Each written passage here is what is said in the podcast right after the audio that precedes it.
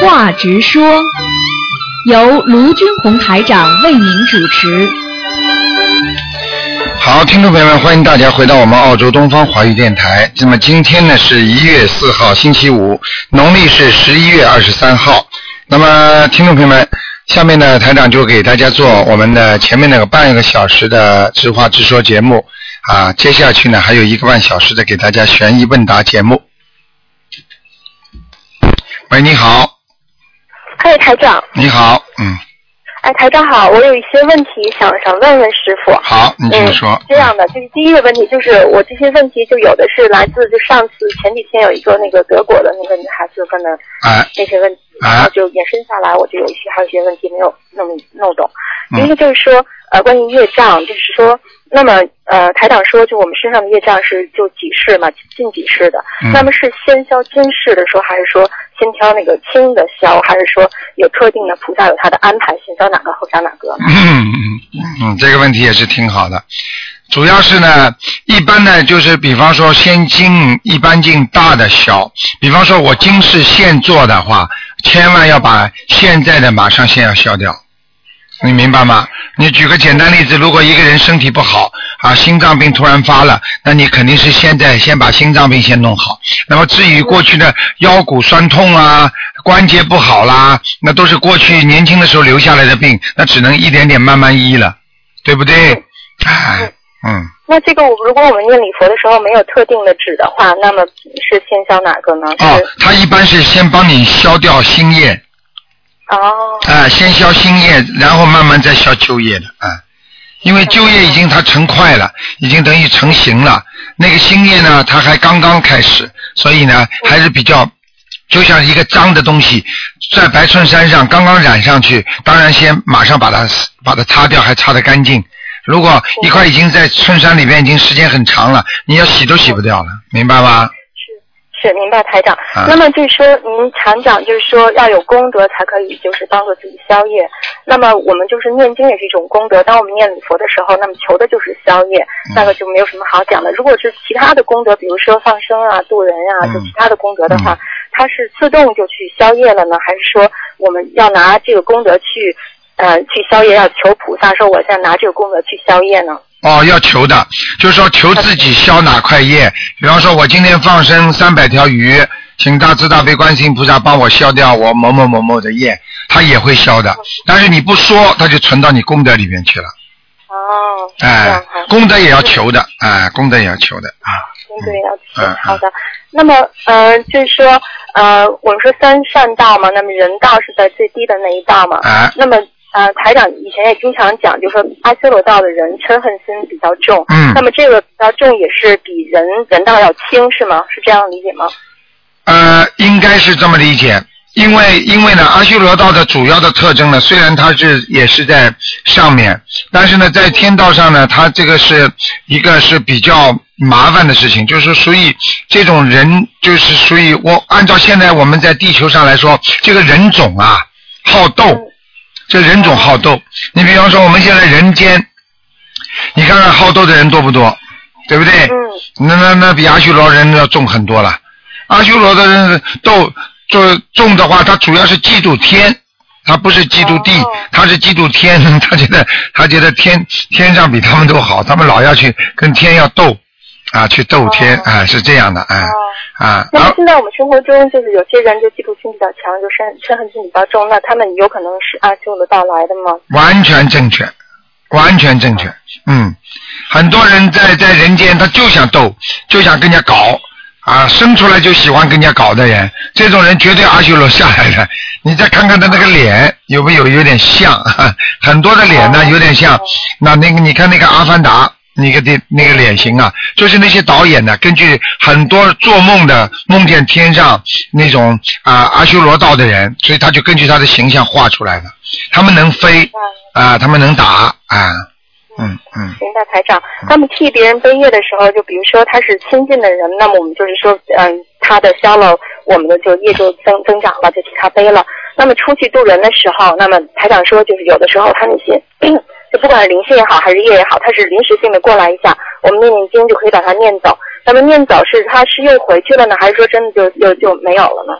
就没有了，是吧？你说念念什么东西把它念回去啊？啊，就是说有的时候，比如说去渡人呐、哎或者说外面，嗯啊，原来的灵性啊，或者是那个替他背了一些业嘛，嗯然后这些通过我们自己之后念经念小房子，就完全把它超度掉了呢，还是说又把它给超度回到原来他那个人身哦，上？那个人身上，哎，你这个小丫头也是很厉害。你这小丫头不是不是，就是说根本他上不了你身的，因为你去度他的时候，他的业跟你的缘不深啊，所以他不你不会替他背很长时间的，只不过你在当时度他的时候，因为你会被他帮他背一点。明白了吗？但是等你回到家之后，你不跟他联系啦，然后他自己修啦，那你基本上这个业了，你自己归自己业，基本上还是回到他那里去的。明白明白。背不了台长，那假如说，就说呃，如果我有发发心，就说想想做一件事情哈，就打个比方吧，嗯。比如说我有一笔钱哈，当然这它是属于我，但是不在我这儿，是别人用着呢。啊，然后那，这笔钱如果我拿回来呢，我可以做很多的嗯。事情，比如说放生啊、艺术啊，嗯做很多事情我自己的生活也会变好。嗯。但是，但是我如果拿回来的话，那么现在用了它的人就会不开心，这个也是我的就是亲人的关系。那么这个我是不是也就就就算掉了？就这就啊是这样的拿回来是这样的如果发现是好的，也算攀缘了吧？呃，首先这个钱一定要是属于你的，如果不属于你的话，你就不要去拿。你就算是这个钱不属于你的，你说，哎呀，我要造庙了，哎呀，我要救济众生了，都没用的，对不对？这本身已经是原则上出问题了。对，前提是我的。对如果说人家不开心，那我也就就算算了吧。对了，对了，对了，那必须是你的话，你就可以这么做。但是呢，你要这么做，就是说等你拿回来这笔钱之后，虽然他当时不给你，但是你拿回来之后，你还要给他一部分，这样的话就化缘了，化恶缘了。你明白吗？比方说你有十万块钱、二十万块钱，你拿回来了之后，你给他个五万、四万，然后你把其他的钱你该怎么花怎么花，就这个意思，你听得懂吗？嗯，明白明白，台啊长。嗯，那么就是说，呃，台长，我们以前就是台长讲，就是说那个菩提心，就是修佛吧，我们的基础就是说要有慈悲心啊。嗯嗯那么慈悲心呢，就吃素也是慈悲心的一种体现啊。对。那么就是台长上次节目中就说讲，那么发愿吃素就是很自然的这种发愿吃素是来自前世的善根，嗯多数来自前世的善根了。嗯那么，嗯、那就现实中为什么有有的人就是说他虽然就是吃素他很困难，但是他修的却比那个嗯一下子就发愿吃素的人修的要好呢？啊，是这样的，因为每个人的根基不一样。你比方说，他过去的基础已经很好了，对不对？虽然他没有发愿吃素，但是他照样修得很好，因为他前世的根基好。有些人呢，他呢是顿悟，有些叫见悟，见悟是渐渐的明白，有的人顿悟一下子明白了。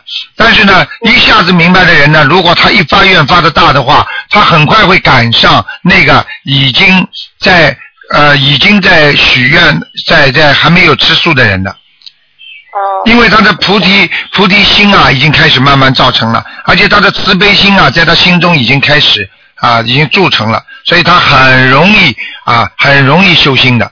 他跟菩萨接得近，所以他气场接得近。嗯嗯。嗯好的，台长。那么就是说，我们就求菩萨加持的时候，呃，我在想，就是说，如果一个就是修修一个修行人啊，嗯他如果真的就是不求，他就专注于自己的修心，当他的气场完全和菩萨契合的时候，他是随时随地得到菩萨的加持，这样理解对吗？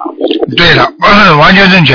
如果他的心跟菩萨的心能够经常合在一起，他意念一到，菩萨就到，嗯。这就是这样。那么，嗯嗯，那么有的人他就是说修的还不是特别好，但他就就是求世间的某些事情的时候，他拼命的求，拼命的求，最后也求到了。啊那么有的人是拿功德换来的，有的人就是真的就是求到了。啊那么是不是可以说，在他求这件事情的时候，首先他是正求，然后他求这件事情的时候，他那一刻他的心和菩萨比较接近，是这样吗？嗯，那个这小孩子也又是一个小小很好的这个那个小菩萨，台长非常开心。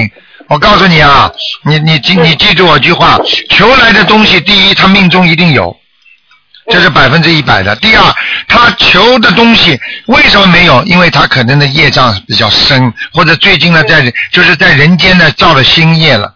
当他求到的时候，一定他是已经脱开迷雾了，他见到青天了。也就是说，他过去有的东西被他找到了，并不是说没有的东西无中生有。明白。明白了吗？明白明白。啊，你再怎么求，如果没有这个根基。你再怎么求这个事情，你说我要发财，我要成成成大富翁，你没有命中没有这个财运，你求也求不到，菩萨不会给你的，因为给你的话就是动因果。那当然了，你如果没有，就算没有，但是因为你现在做了很多的善事，种了很多的福德啊，财运啊，你布施啊什么，你会反馈回来快一点，但是这个数量不会太多，就是根据你最新的。啊，所布施的能量来转换成你所得到的果，明白吗？明白，台长。那个，那还有一个问题就是说，呃，佛就是佛力这种法力，菩萨的法力，它是不是来自于他的嗯觉悟，来自于智慧，就是他对宇宙的洞察这种？哇，这个吗？你这个，你这个，你这个，这个小丫头真的厉害，非常好，台长开心的不得了。那个菩萨的那个菩萨的加持力，菩萨的能量体，实际上因为菩萨的慈悲心，菩萨所做的一切事情，它跟宇宙的天地人完全契合了。你想想看，宇宙的气场多大，宇宙的能量多大，对不对？嗯。所以它跟宇宙能量合而为一了。你说菩萨法力大不大？是的，台长呢？接下来我想问您，那么魔魔的力量呢？它是来自哪里呢？好，魔的力量是属于，因为过去我们讲有佛就有魔，对不对？嗯，啊，你有有佛了，有正就有邪，对不对？好，这个事情就是有一个好孩子，可能他就会有个坏孩子。但是有时候我们说好孩子多还是坏孩子多，这是一个比例问题。还有一个人有正思维，他就有偏思维。嗯，对不对？那么这个是一种宇宙的一种客观存在的东西，而这些东西你不断的去加深它，它就成为魔了。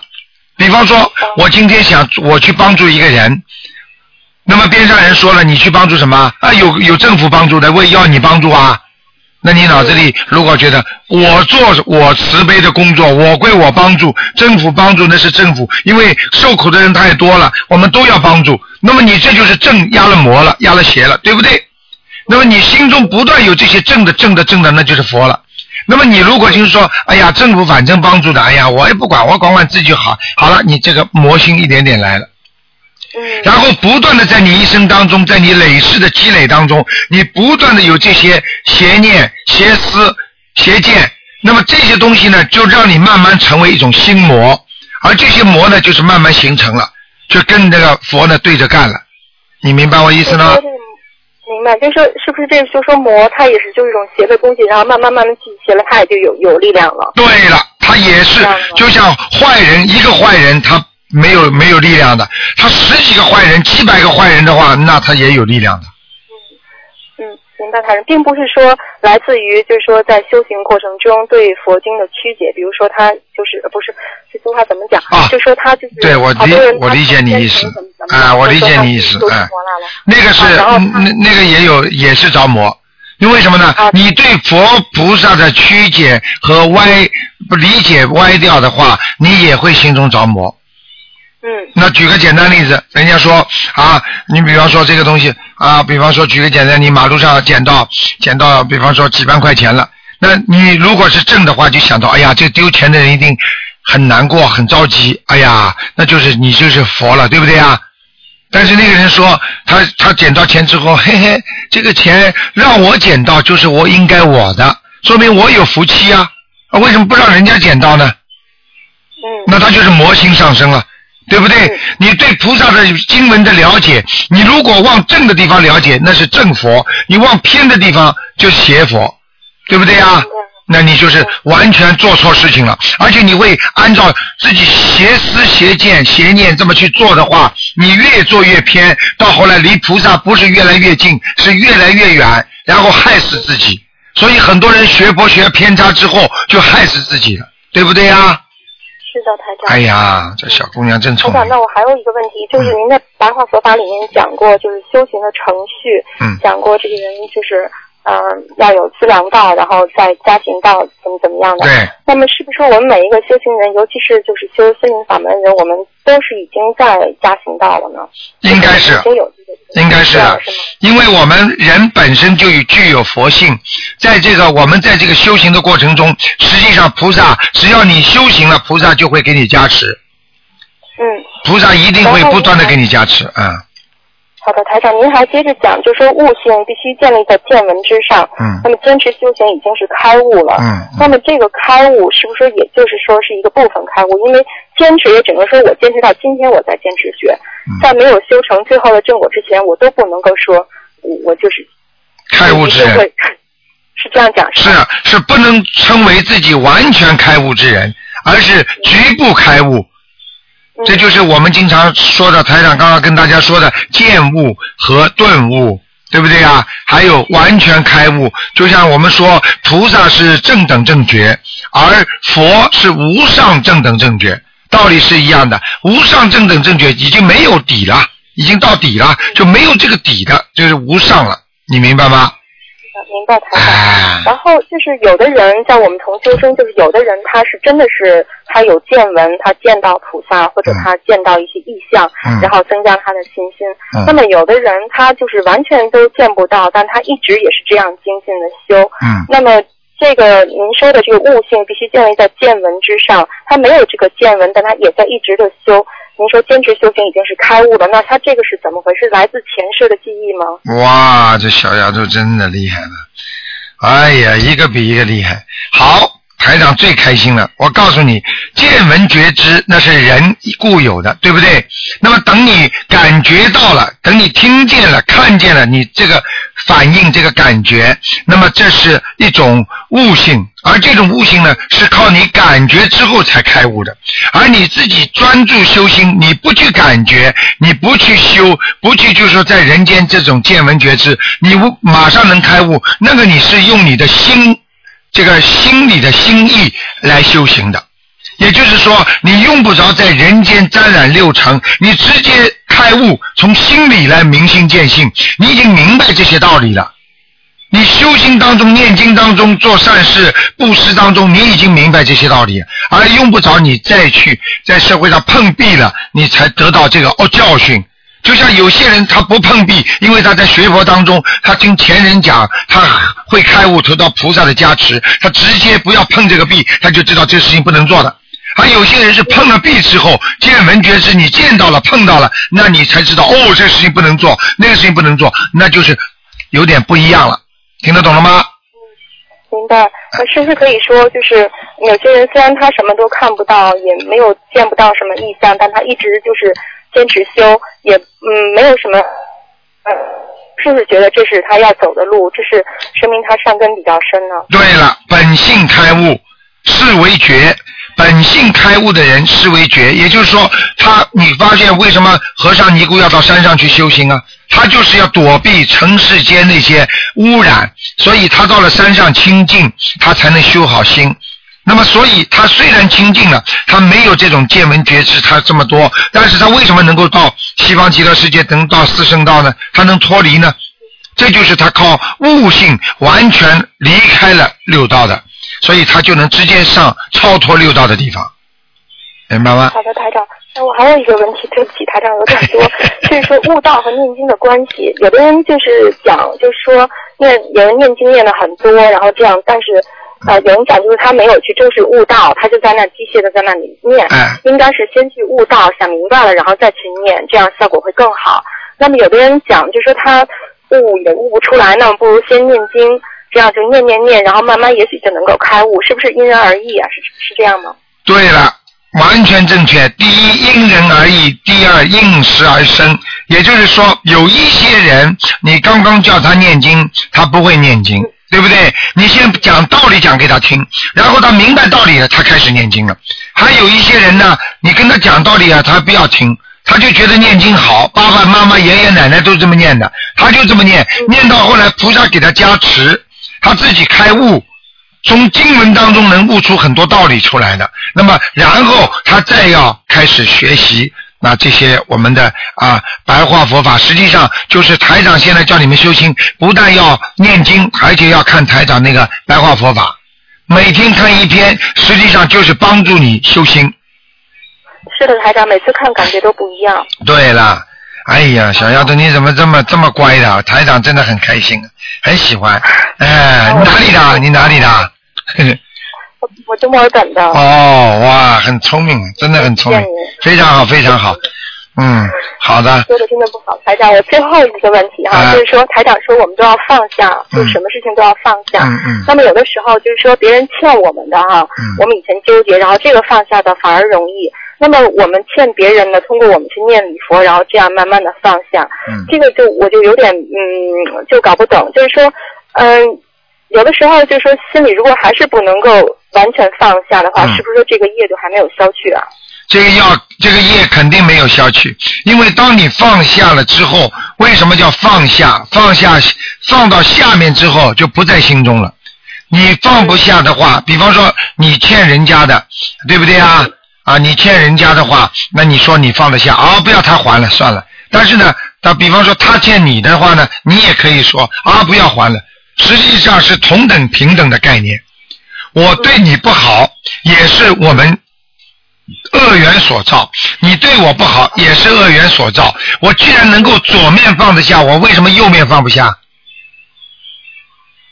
嗯，就是觉得人家如果对自己不好的话，放下就放下了，反正原来是自己吃亏嘛，那无所谓就放下了。但自己欠别人的，就好像老是放不下。放不下的话，你欠别人的话也要放下，因为正因为你欠了他了，你可以从另外一个方法上来还，因为你明白道理了。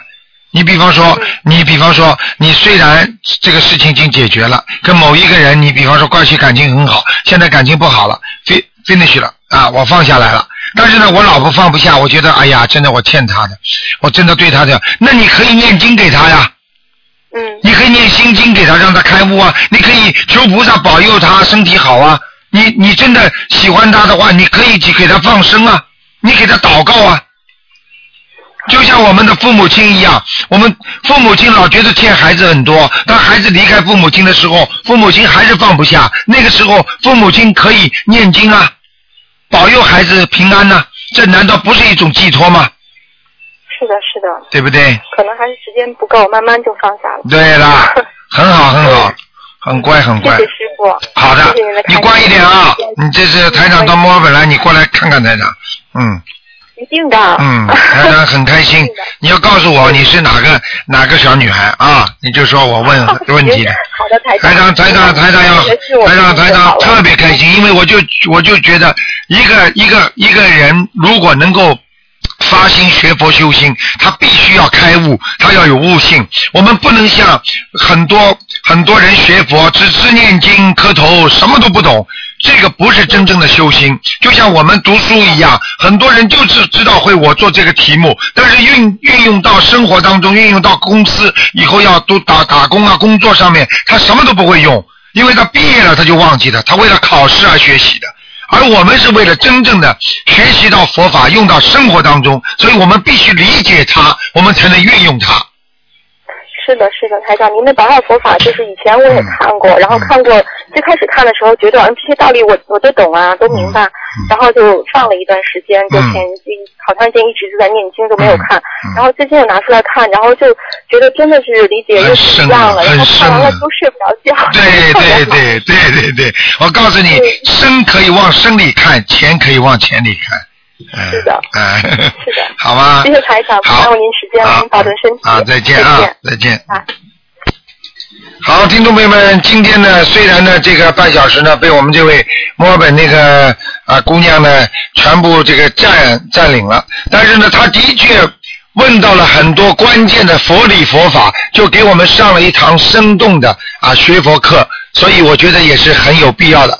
那么，听众朋友们，几个小广告之后呢，啊，我们继续呢，回到我们还有一个半小时的悬疑问答节目当中，欢迎大家继续收听。今天这个节目呢，我希望大家呢，啊，多多的下载，然后呢，我们会在今天晚上呢，啊，会在晚上，啊，直话直说直播是晚上六点半，今天晚上六点半会有，还有星期六的十十二点钟，还有星期天的十点十点半都会有。好，谢谢听众朋友们，那么我们几个广告之后再见。